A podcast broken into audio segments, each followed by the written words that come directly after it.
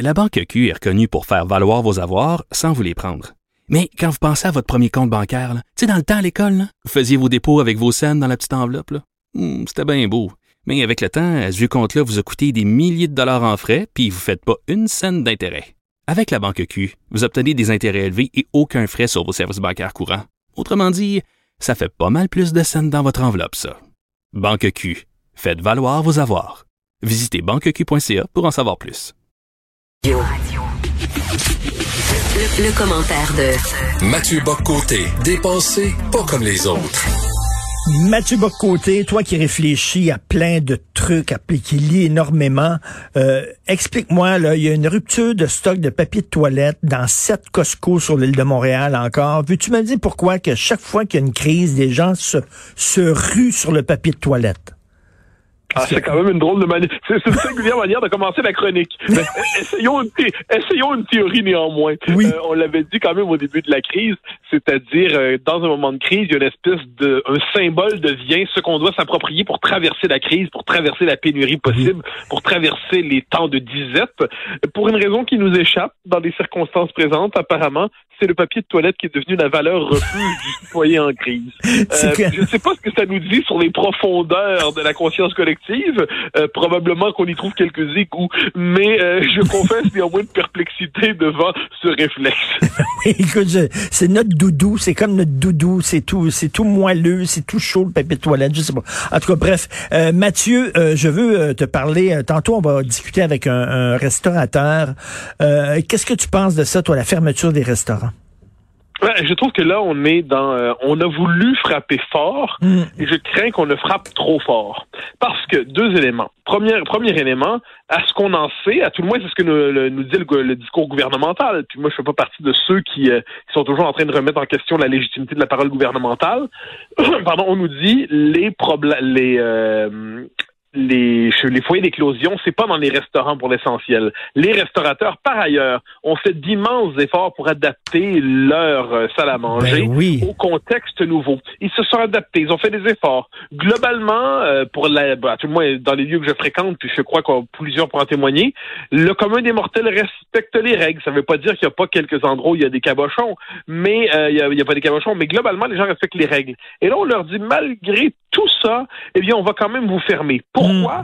À ce qu'on en comprend, si j'ai si j'ai bien compris, pour limiter les contacts sociaux non essentiels. Donc, on nous dit, ce n'est pas, euh, ce n'est pas une question de foyer d'éclosion, c'est simplement pour limiter les contacts sociaux non essentiels.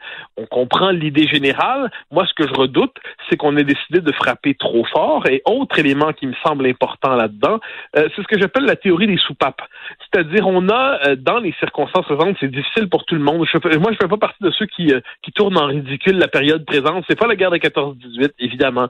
C'est pas, euh, c'est pas, c'est pas 39-45. Mais à l'épreuve, de- à l'échelle des sociétés contemporaines, c'est pas une épreuve banale que d'être privé de relations sociales euh, globalement dans un climat anxiogène. Euh, J'ai tendance à croire qu'on a besoin de petites soupapes, de lieux où passer ses excès, de lieux où respirer un peu, des lieux où juste reprendre un peu son, son souffle. Euh, ça, ça me semble, on, on l'oublie. Je Mhm. pense aux célibataires, je pense aux personnes seules. Alors, j'ai quelqu'un à la maison, tu as quelqu'un à la maison, des gens ont leur famille, mais c'est pas le cas de tout le monde. C'est Mhm. pas le cas de tout le monde. Euh, pour, pour les célibataires, pour les gens qui vivent seuls, pour certains, il y a les, il y a, appelons ça, il y a les solidaires, il y a les, euh, les solitaires de vocation. Hein, eux préfèrent rentrer chez eux seuls. Ça ne veut pas dire qu'ils n'ont pas une vie intime et des amis à l'extérieur. Puis aussi les solitaires abandonnés. Hein, ils auraient bien voulu avoir une famille, mais la chance, le- la vie leur a pas donné cette chance-là. Ils ont une chose en commun, ces deux-là. Ils ont besoin de la société à l'extérieur pour leur permettre des contacts sociaux vitaux. Et moi, je pense qu'on traite en ce moment comme tout autant de coquetterie, ce qui relève d'une nécessité vitale, c'est-à-dire d'avoir des contacts sociaux dans des lieux par ailleurs protégés, adaptés à la pandémie. très respectent les protégé, règles. là. Les, moi, je suis allé dans des restaurants les derniers jours, puis toi aussi, je, dire, me sentais en toute sécurité, là. Ouais, ben voilà. Et là, j'ai l'impression que c'est ce qui, c'est ce qui nous manque en ce moment.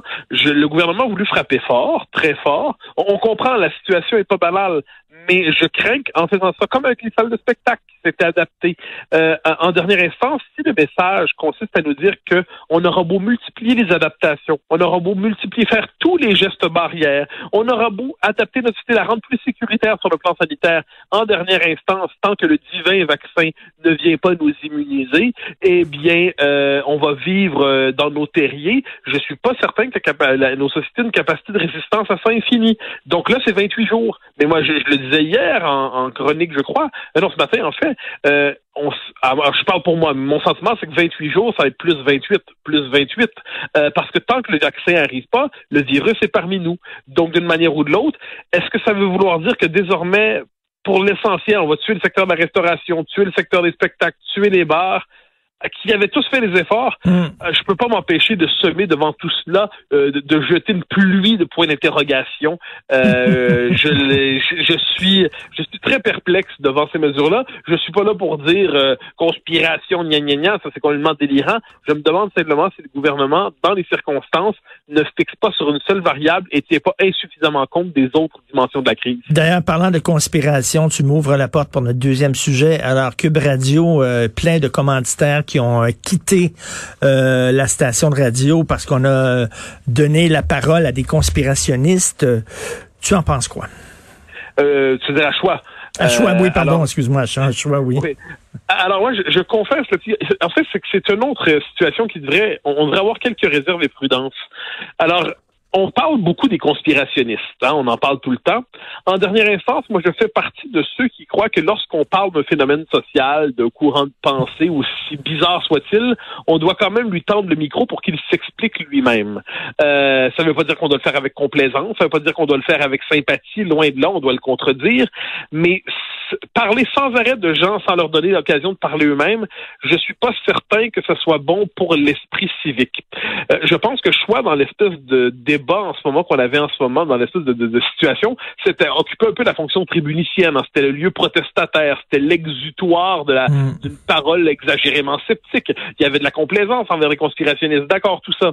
Mais je suis pas certain que de décider une forme de mise à mort euh, dans la journée d'une station de radio en, la, en affichant complètement ses revenus publics publicitaire, je suis pas certain que ça se retournera pas contre euh, contre la société en général. J'ajoute une chose, euh, les discours qui causent problème, là, c'est le discours des conspirationnistes. D'accord, on dit euh, vous avez été responsable, on vous fait payer pour ça. Mais ça va être quoi le prochain discours irresponsable euh, qui va exiger qu'on on va dire ça Est-ce que dans quelques mois, dans quelques années, on va nous dire autour d'une nouvelle question qui va peut-être être moins évidente que les conspirationnistes, ce discours-là est inacceptable, on décide de ne plus de ne plus euh, ben donner de publicité à cette radio parce qu'on n'aime pas ce qui se dit là. Écoute, écoute, Mathieu, Mathieu, Mathieu, il y a eu une, un début de, de, de, de, campagne de boycott du devoir parce que des gens n'étaient pas contents de la libre ben parole de Christian Rioux, par exemple. Alors, ben t'imagines si des militants commencent à approcher les gens qui, qui parce que c'est ça maintenant leur méthode. Ils, ils n'appellent plus le rédacteur en chef du journal. Ils approchent les gens qui ils veulent étouffer euh, économiquement le, le, donc ils approchent les, les, les commanditaires. Et t'imagines si euh, on fait pression comme ça pour que le devoir se débarrasse de Christian Rioux. Après ça, ça va être qui? Ben, c'est la méthode, c'est ce qu'on appelle les sleeping giants. Hein. C'est un mouvement d'activistes numériques qui cherche à ruiner la réputation de ceux qui abriteraient des paroles généralement dites haineuses, entre guillemets. Mais là, c'était Christian Rioux l'autre fois, soutenu par un député fédéral d'ailleurs, hein, euh, Alexandre Boulris, qui disait euh, tant qu'il va y avoir ce, ce, chroniqueur-là, je me réabonne pas au devoir. Bon. Alors là, un discours inacceptable de plus. Bon, ça, ça donc ça va être Rioux. Ensuite, ça va être qui? Donc moi, je m'inquiète de hmm je mets pas Ryu sur le même pied que les conspirationnistes du ben tout. Je veux juste dire qu'à partir du moment où on commence à dire qu'on va assécher les revenus publicitaires, on va finalement chercher à expulser de la vie civique, euh, tous ceux qui nous déplaisent, euh, il n'y aura pas de limite dans la matière. Il va y avoir très rapidement un emballement. J'ajoute une chose, moi, et là, je le, le mais ça, c'est une pure question de, de morale personnelle. J'aime pas les effets de meute. Ça, je ne mm-hmm. peux pas m'empêcher. Quand, en une journée, tout le monde se sent obligé de lancer son petit caillou, et puis là, celui qui ne le lance pas est accusé de complaisance conspirationniste parce qu'on est dans ce moment où le silence est vu comme une dissidence. Hein. Si tout le monde hurle en direction de quelque chose une journée, eh bien, celui qui ne hurle pas est entendu et on décrypte derrière son silence une complicité coupable, eh bien, ça, moi, ça, m'inquiète, ces espèces d'effets de meute-là. Puis, je le redis, je dis pas ça mm. pour défendre les discours euh, complotistes, conspirationnistes, c'est pas ça l'enjeu en ce moment. C'est que si, selon les indignations du moment, qu'elles soient fondées ou non, on se donne le droit, on se donne le pouvoir d'abolir euh, une tribune, d'abolir une radio, de casser une radio, un journal, qui nous déplaît, euh, eh bien, ça, c'est une logique quand même, c'est une logique assez inquiétante, une logique assez autoritaire. Donc, devant cela, moi, je préfère, ça, je le dis, un pluralisme médiatique avec des voix qui me déplaisent vraiment qu'une société qui réciterait simplement euh, le discours officiel d'une manière ou de l'autre. Je pense qu'il faut des soupapes, même sur le plan de, de, de, la parole publique. Cela dit, ça va être difficile pour Choix d'avoir des appuis dans les médias parce qu'ils n'arrêtent pas de, de, les appeler les merdias, justement, en disant tous les médias, c'est de la merde, sauf nous, on a la seule parole libre, etc. Et là, justement, les médias pourraient dire, ben écoutez, là, on, est inquiet de la dérive, là, parce qu'après ça, ça va être quel autre média qu'on vouloir faire fermer. Mais je suis pas sûr que les médias vont, vont courir tout de suite à la défense d'une station qui n'arrête pas de les attaquer, non, mais voilà, ça c'est très juste. C'est-à-dire, je, ne témoigne pas, puis je pense, euh, je ne suis comment dire, je ne témoigne pas d'une sympathie exagérée pour choix, disons ça poliment. Euh, mais une fois que c'est dit, une fois que c'est hmm. dit, euh, dans le système criminel, ça va au-delà de la personnalité médiatique globale de choix. Euh, est-ce qu'on est dans une société où, en l'espace de 24 ou 48 heures, on peut décider de canceller, entre guillemets, euh, quelqu'un, quelque chose, une institution, une organisation, une personne, parce qu'une espèce d'effet de, de lapidation symbolique immédiate et tout le monde est obligé de lancer sa pierre? Ça, quelle que soit la cause, quelle que soit la cause, moi je suis toujours méfiant mhm. quand on dit que tout le monde au même moment doit avoir la même réaction. Sans ça, ça passe mal. Euh, même quand ça parle de choix, disons ça comme ça.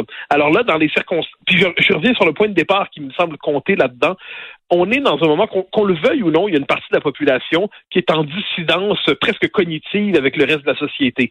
Euh, il, ne croit tout simplement pas ce qui se dit. C'est bizarre, c'est très bizarre. Il faut chercher à comprendre qu'est-ce qui est derrière les, mécanismes psychologiques du complotisme, mais j'ai tendance à croire qu'il faut que cette euh, insatisfaction aussi exaspérante, nous semble-t-il, puisse s'exprimer quelque part pour ne pas s'exprimer de manière encore plus radicale ailleurs, pour ne pas dégénérer. Et ça, il faut jamais oublier qu'à un moment donné, la parole publique, même lorsqu'elle est très dérangeante, c'est toujours mieux que d'autres types d'explosions sociales. Je, je crois que là-dessus, on doit publier que la fonction tribunicienne est importante. Je n'ai pas de sympathie pour les conspirationnistes, mais le fait est que le simple fait de leur tendre le micro veut pas dire qu'on les endosse, et le fait qu'une station de radio euh, exprime un scepticisme plus ou moins marqué devrait pas entraîner la volonté de la lapider symboliquement.